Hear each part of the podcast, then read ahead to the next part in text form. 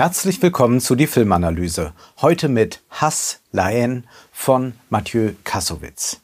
Dieser Film aus dem Jahr 1995 ist ein Klassiker von makelloser Schönheit.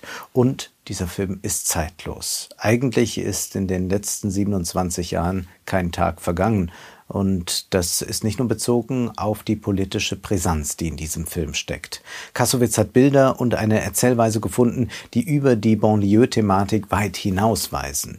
Wenn wir über Laen sprechen, darf der Diskurs um Identität, Rassismus, Polizeigewalt selbstverständlich nicht fehlen, jedoch sollten wir es dabei nicht belassen. Vielleicht war Laen für die 90er Jahre des französischen Kinos das, was Jean-Luc Godards außer Atem für die 60er war.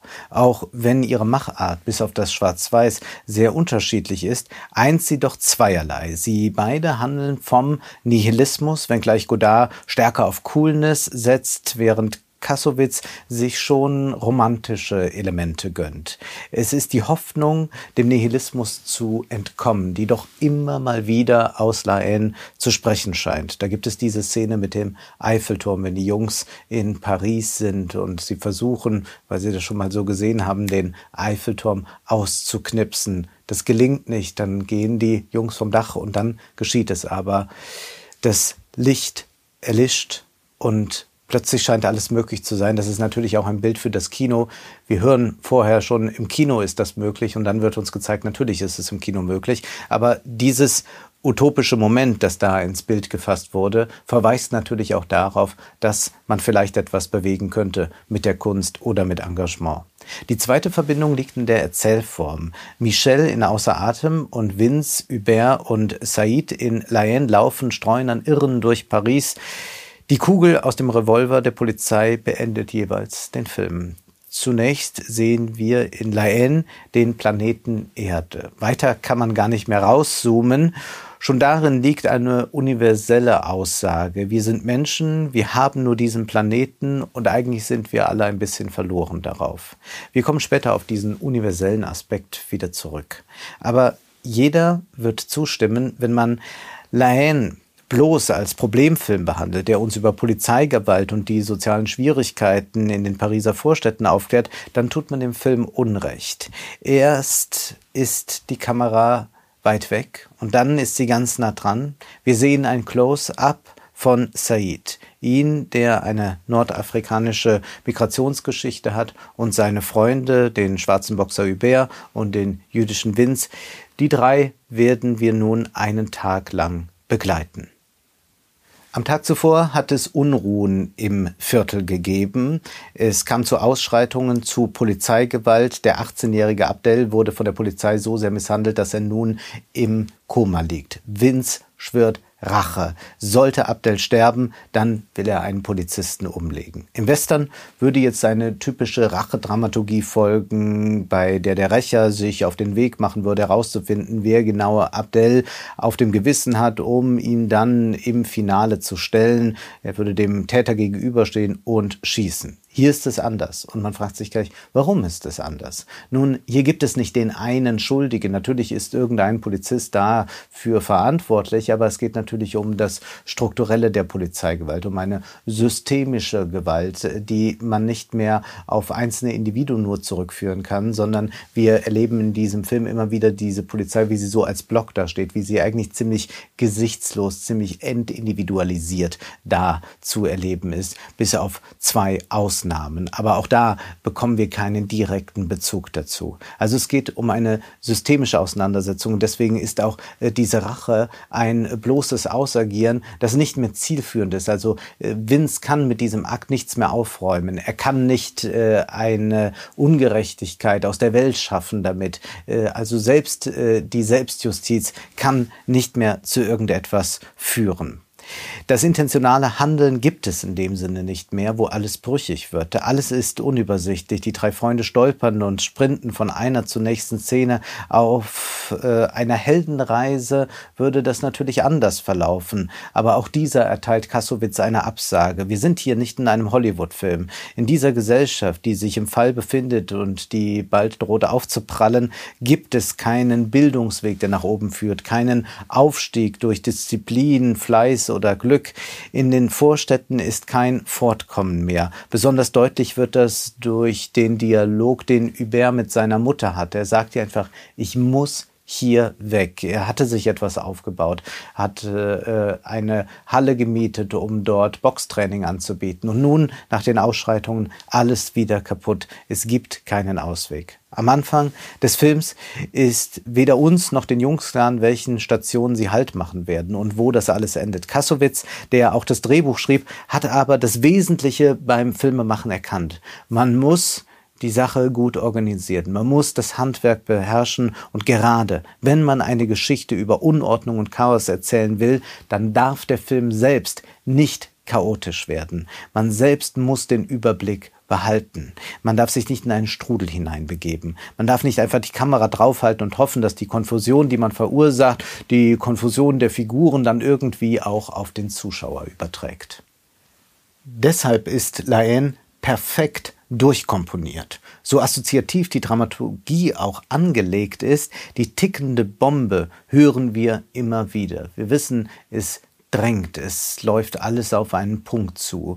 Dann sehen wir immer wieder eingeblendete Timecodes, die scheinbar dem Tag eine Struktur geben, aber eigentlich nur wahllos sind, aber zugleich wieder diese Szenen miteinander in Verbindung bringen. Und die Richtung, die genommen wird von den drei Jungs, die ist auch ganz klar. Sie gehen aus dem Viertel erst heraus, hinein in die Großstadt, nach Paris, in die Innenstadt und dann wieder zurück ins Viertel. Während Paris für uns wie für die Figuren zu groß ist, wir die Orientierung verlieren, wenn sogar auch dann noch der Eiffelturm nicht mehr zu sehen ist, wird das Viertel der Jungs, das aus Wohnmaschinen besteht, cinematografisch vermessen.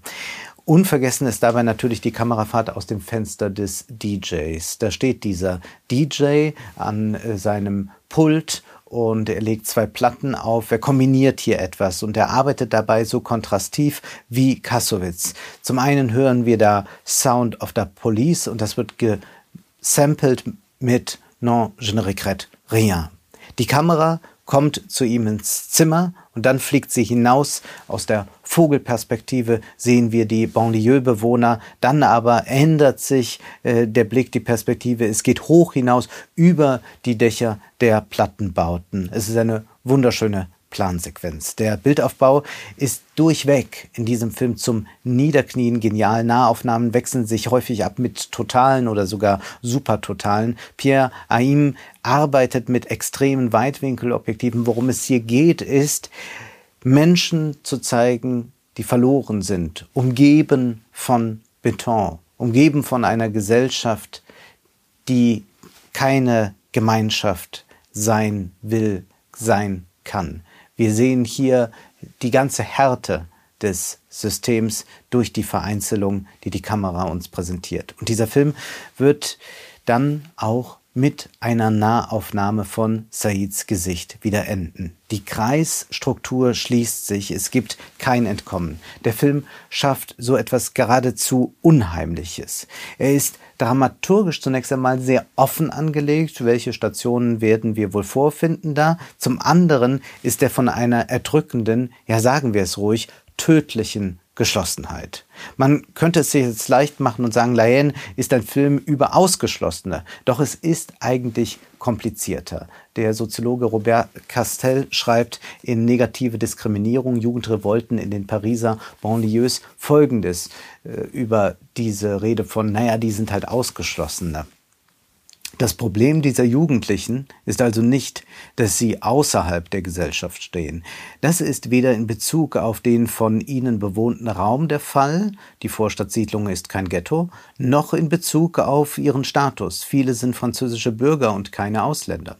Sie befinden sich aber auch nicht innerhalb der Gesellschaft, weil sie darin keine anerkannte Stellung einnehmen und viele von ihnen offenbar nicht in der Lage sind, sich eine solche Position zu verschaffen. Wenn es eine Revolte der Verzweiflung Verzweiflung gegeben hat, dann in der Überzeugung, keine Zukunft zu haben, der notwendigen Mittel beraubt zu sein, um als vollwertige Gesellschaftsmitglieder zu gelten. Ihr Exil ist ein Inneres. Wir merken das im Übrigen bei den Figuren, was sie thematisieren. Es sind keine großen politischen Fragen, es sind nur innere Konflikte, wer hat mit wem geschlafen, wer will bald mal mit wem schlafen, solche Fragen stellen sich oder was essen wir als nächstes. Es, ihr Exil ist ein Inneres, das sie dazu führt, ihr Verhältnis zu den Möglichkeiten und Werten, die die französische Gesellschaft für sie verkörpert, negativ in Form von unerfüllten Erwartungen zu leben. Das ist die paradoxe Situation, die wir genauer begreifen müssen. Sie sind Bürger, leben auf französischem Staatsgebiet, werden aber trotzdem anders behandelt und abqualifiziert. Leidvoll erfahren, dass die Bewohner des Viertels und erfahren es dann ganz konkret nochmal die Jungs, wenn sie in Paris in der Innenstadt unterwegs sind und sie werden dort permanent als die anderen betrachtet und behandelt. Die Polizei ist der Antagonist, aber wir müssen auch erkennen, die Polizei steht hier für den französischen Staat, für einen kapitalistischen Staat, der genau solche Figuren zwar gebiert, wie Vince, Hubert und Said, aber sich niemals um sie kümmern will, sondern sie eigentlich verdrängen will, rausdrängen will, nichts mit ihnen zu tun haben will, ihnen Gewalt antun will, obwohl er selbst gewalttätig war und die Gewalttätigkeit dazu geführt hat, dass diese Jungs wiederum gewalttätig sind. Zwei Polizisten werden Said und Hubert bei einem Verhör brutal angreifen und Foltermethoden anwenden. Der Staatsapparat lässt das zu. Grenzüberschreitungen sind systemisch in der Polizei, so wie sie konstituiert ist, angelegt. Ich habe das einmal näher ausgeführt am Beispiel von French Connection, äh, die Filmanalyse dazu erläutert genau, wie das gemeint ist. Aber wir können das hier auch noch einmal exemplifizieren. Der Soziologe Nikhil Pal Singh schreibt in dem Aufsatz Das Weißsein der Polizei auch darüber, wie man in gewisser Weise diese Grenzüberschreitung institutionalisiert hat. Er sagt, man braucht hier keine Tiefenanalyse anzustellen, um die Wahlverwandtschaften und Synergien von Polizei und Race innerhalb eines Entwicklungsschemas zu erkennen, das normative Vorstellungen von öffentlicher Ordnung und Rechtsstaatlichkeit Seite an Seite mit der Bewahrung und Kultivierung von Ausnahmeräumen umfasst, durch die willkürlich ausgeübte Gewalt sowohl öffentlich sanktioniert wird, als auch auch die Freiheit erhält, institutionell zu wachsen. Genau das geschieht jetzt da. Sie äh, werden verdächtigt, irgendetwas getan zu haben, werden mitgenommen auf die Polizei und in diesem Verhörraum, da ist dann institutionell ein Raum geschaffen, in dem die Grenze überschritten werden kann, in der sogar dann in dieser Weise gefoltert werden kann.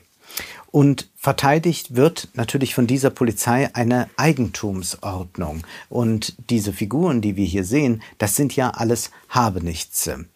Nikhil Pal Singh schreibt, Weißsein ist ein Status, denn wir haben es natürlich hier mit rassistischer Gewalt zu tun. Das äh, sieht man auch daran, wie die äh, Polizisten äh, über die Figuren sprechen beziehungsweise mit ihnen sprechen, warum sie sie ausgerechnet aus dem Verkehr ziehen und einer Polizeikontrolle unterziehen.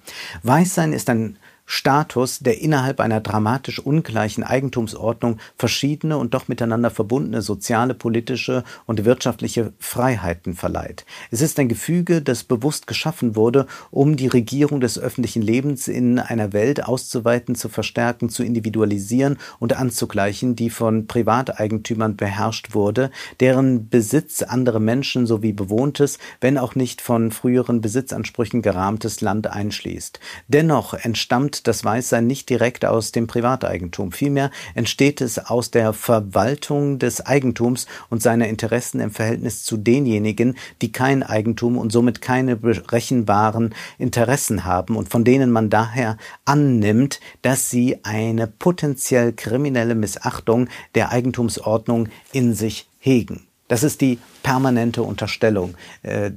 Die der französische Staat eigentlich an den Tag legt, dass die doch eigentlich die Eigentumsordnung unterminieren wollen, die sogenannten Habenichts. Nun sind die amerikanischen Verhältnisse, die hier beschrieben werden von dem Soziologen, nicht eins zu eins auf die französischen übertragbar, schon weil Frankreich andere Zuwanderer äh, hat als Amerika. Allerdings ist der Kern, nämlich die Verteidigung der Eigentumsideologie, übertragbar.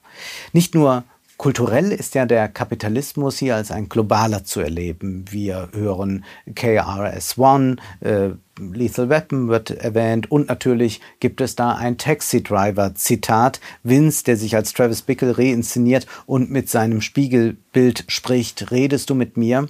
Der Subjektstatus ist von der herrschenden Ordnung so sehr attackiert, dass sich der Hass sogar gegen sich selbst richtet und man den Spiegel zugleich braucht, um zu schauen, ob man noch da ist. Auch bei Saids Haarschnitt gibt es eine Spiegelszene und dann natürlich diese großartige Spiegelkomposition auf der Herrentoilette auf dichtestem Raum sehen wir dann die drei, Vince, Hubert und Said, wie in einem Splitscreen, aber eben durch den Spiegel gestaltet. Die Spiegelkonstellation zeigt uns diese drei aber dann plötzlich nicht mehr als Gemeinschaft, sondern als völlig vereinzelte. Die Prekarisierung hat selbst die Freundschaften prekär gemacht.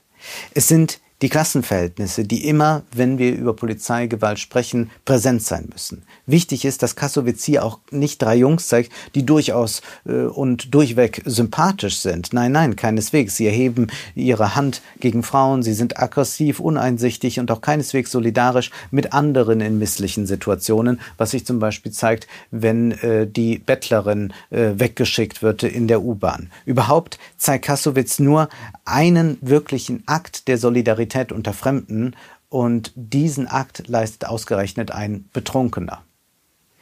In Herr Puntila und sein Knecht Matti ist der Herr dann solidarisch mit seinem Knecht, wenn er betrunken ist.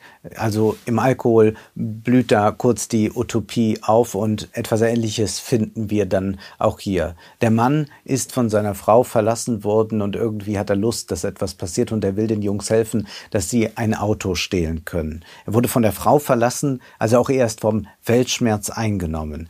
Aber es kommt dann nicht zu einer wirklichen Allianz äh, der vier, sondern es ist so, dass die drei Jungs fliehen müssen, die Polizei ist hinter ihnen her und er, dieser Betrunkene, stellt stellt sich der Polizei in den Weg. Aber auch hier sehen wir ein utopisches Moment, denn wir könnten fragen, sind wir nicht alle so entsetzlich allein verloren auf der Welt? Mit Laien identifizieren sich ja keineswegs nur Zuschauer, die aus vergleichbaren Milieus kommen. Diese Verlorenheit, die nicht zuletzt durch diese kapitalistische Vereinzelung verstärkt wird, spürt ein jeder, der noch was spürt es gibt auch diesen Augenblick in der Kunstgalerie, wenn wir die Gegenwartskunst sehen, die genauso wie die drei Jungs nicht mehr fähig ist zur Sinnproduktion. Und dann sind da die Anekdoten, einmal die des kleinen Jungen und einmal die des Holocaust-Überlebenden. Aber diese Anekdoten führen in die Leere zu einem toten Punkt. Sie haben keine Pointe.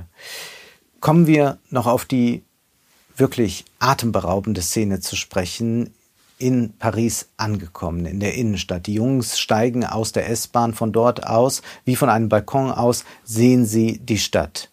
Nun aber setzt der herausragende Kameramann Pierre Aim auf den Vertigo-Effekt oder auch Dolly-Zoom genannt. Dabei bewegen sich der Zoom und die auf Schienen stehende Kamera in gegenläufige Richtungen. Der Bildausschnitt bleibt in etwa derselbe, nur krümmt sich jetzt dieser Raum. Nicht die Jungs, sondern den Hintergrund sehen wir jetzt verschwommen, also die Stadt sehen wir verschwommen, während die Jungs an uns heranrücken, so sehr, als stünden sie in unserem Wohnzimmer. Paris selbst erscheint jetzt als völlig anonym, diffus. Hier findet sich keiner mehr zurecht. Besser kann man die Verlorenheit in der Gesellschaft nicht in Szene fassen. Es ist die Verlorenheit, die Fremdheit, die hervorbringt, dass alle nur noch im Ellenbogendenken gefangen sind. Aber man könnte auch fragen, gäbe es denn die Möglichkeit für das Gemeinsame? Nähe und Verlorenheit, äh, Weite, all das sind die großen ästhetischen wie inhaltlichen Themen dieses Films in der Stadt, in der Innenstadt wie im Viertel. So wechseln sich ab Nahaufnahme und totale. Vince, Hubert, Said sind, das zeigt sich dadurch auch durch dieses Abwechseln, durch dieses, ähm, sie sind irgendwo dort zwischen dem Beton und dann sind sie uns wieder ganz nah, dass man sagen kann, sie sind in gewisser Weise austauschbar. Sie stehen nicht für das Besondere. Vom Besonderen würde das Hollywood-Kino erzählen. Ubea würde darin ein berühmter Boxer werden, Vince und Said seine Manager. Diese Jungs stehen für die vielen, die, wenn die Politiker von wir sprechen, nie gemeint sind. Komödiantische und surreale Elemente runden dann den Film ab oder lockern ihn auf. Es geht auch hier um die Absurdität des Daseins und in gewisser Weise ist Laine auch eine existenzialistische Tragikomödie in guter französischer Manier. Man müsste diesen Film vielleicht als Utopie neu verfilmen, eine Ordnung jenseits der herrschenden Ordnung zeigen, wo diese Wohnmaschinen mit Solidarität gefüllt sind, wo nicht Kampf, sondern Gemeinsamkeit möglich sind, wo wir nicht nur schauen, sondern sehen. Das war die Filmanalyse mit Wolfgang M. Schmidt. Ihr könnt den Podcast finanziell unterstützen. Entweder unter www.paypal.me-filmanalyse oder unter der in der Beschreibung angegebenen Bankverbindung. Vielen Dank.